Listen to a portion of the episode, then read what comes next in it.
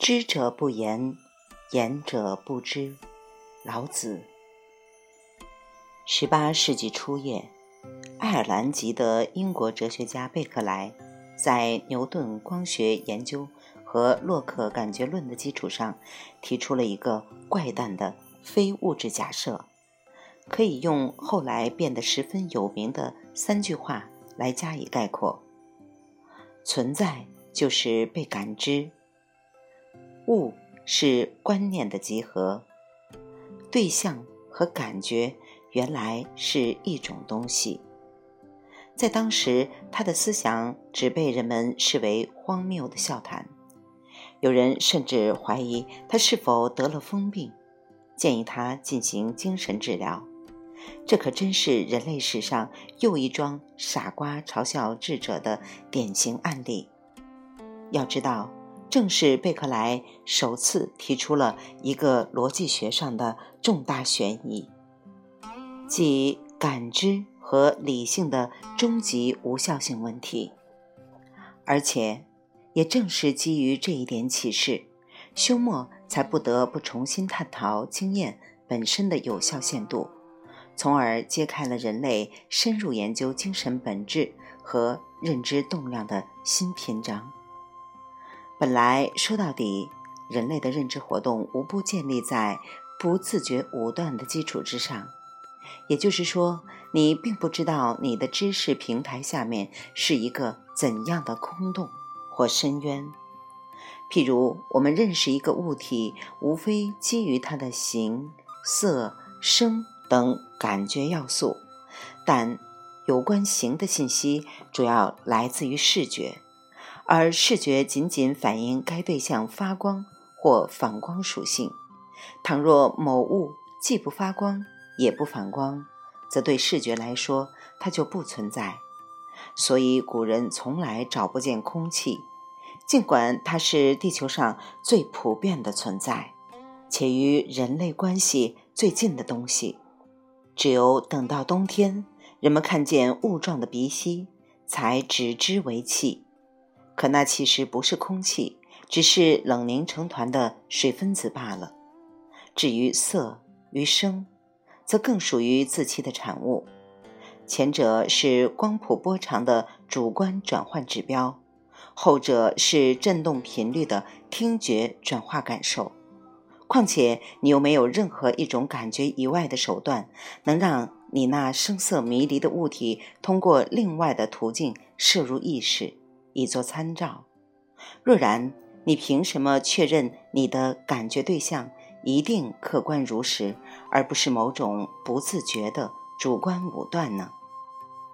也许你会说，我的理性和思维可以助我做出正确的判断。错了。敢问古人难道就没有理性？或者爱因斯坦以前的物理学家都不会思维？否则。祖辈先贤们何以不能指认气体的质量？身为科学家，又何以会误判原本可能并不存在的以太遍布宇宙呢？实际上，理性思维的武断性大概还要更严重一些，因为理性活动无非只有如下三种方式，而这三种用之方式偏偏又没有任何一种足可信赖的。先来看第一种方式，也就是纯逻辑的推理和思辨方式。想必这种方式最能避免感性的干扰吧。古希腊有一位数学家兼哲学家，名叫毕达哥拉斯。他最早意识到感觉的混乱性，因而提出“世界是数”的唯理论主张。数当然具有最完美的逻辑秩序和规则。也能最透彻地整顿感性表象的凌乱无序和肤浅。然而，问题是，怎样才能证明世界就是数，或数本身的逻辑运算规则一定就是世界的运动规则呢？这个问题恰好就是贝克莱所提出的那个问题。让我们换一个讨论方式，譬如问。逻辑运动究竟是按自身固有的程式自行展开呢，还是通过某种可靠的感知通道，真实的反映着外部世界的运动程式呢？这一问，你将立刻陷入哲学上那永劫不复的泥沼。举凡你能提出来作为证据的东西，正是你应该加以证明的东西，或者说，所有你能拿出来证据本身，恰好就是你要证明的对象。这使得一切证明都落于无效，也使得一切证伪都落于无效。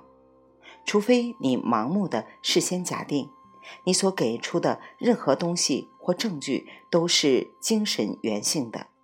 或者说外物原性的，那么你的所有证据都会立刻有效，而且足以充分自如的相互印证。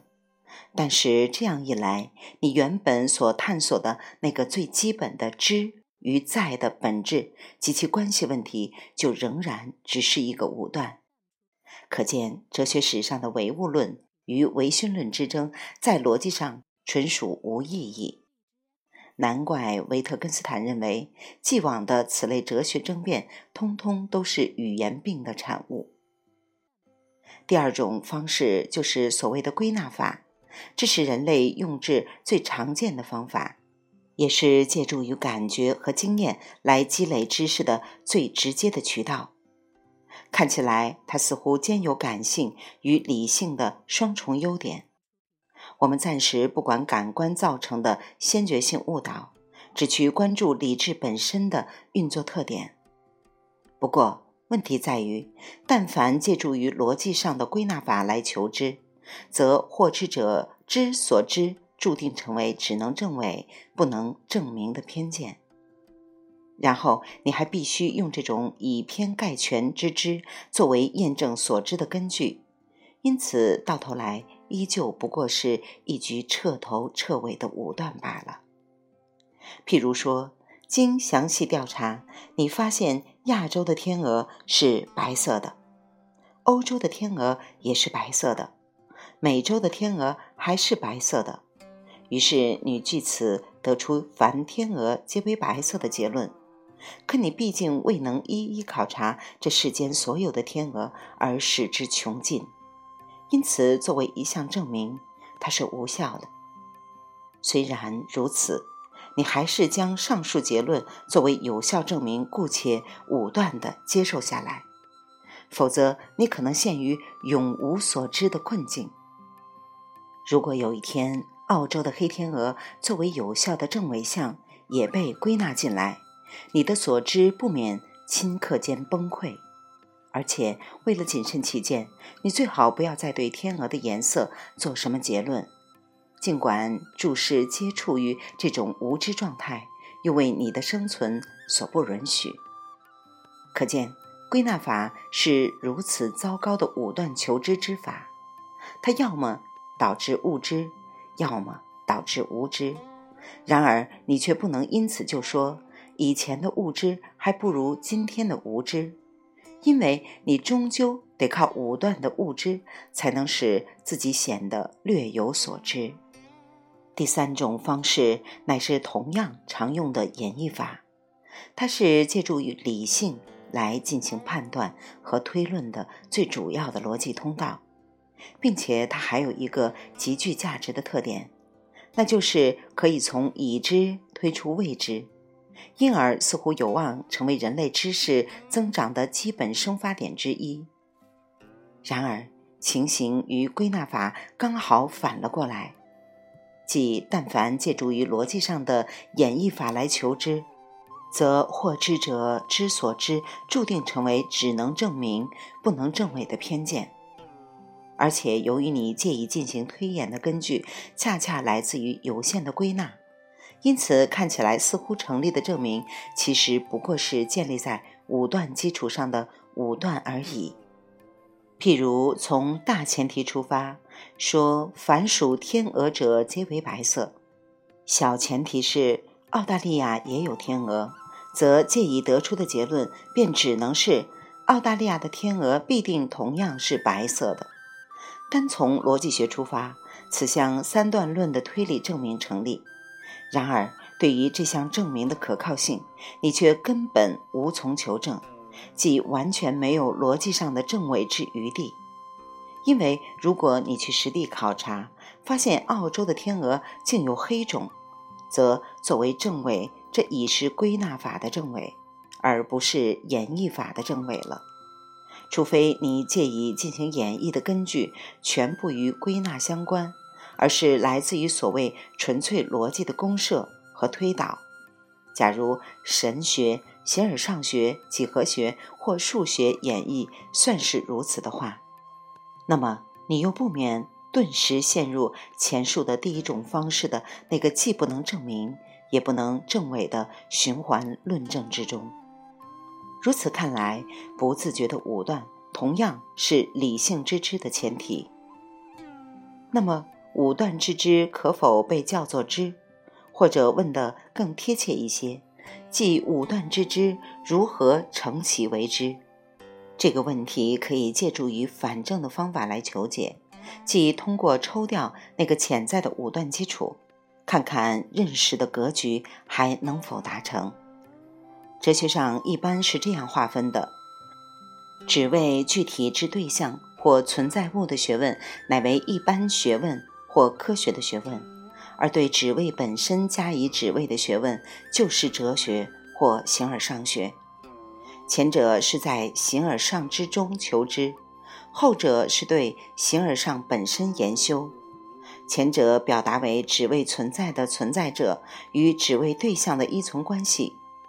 后者表达为只为存在的存在者对自身状态的自我意识。然而，这里马上发生了一个悖论。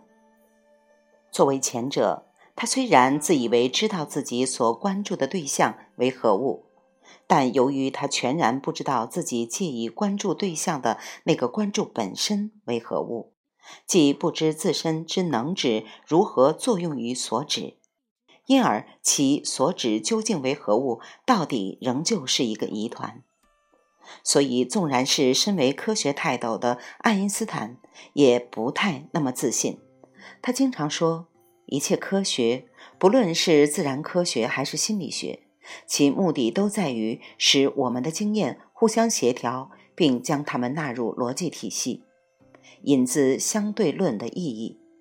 显然，此处已先有一个必须对经验和逻辑体系之类的东西加以澄清的问题存在。作为后者，他其实根本找不见那个形而上的能指本身，一如眼睛看不见眼球自己一样。他所谓的能指，必是已经包含着某种所指的能指，就像一旦说到视力，能视。必得先借助于某个所示，才可以将能事抽象出来一样。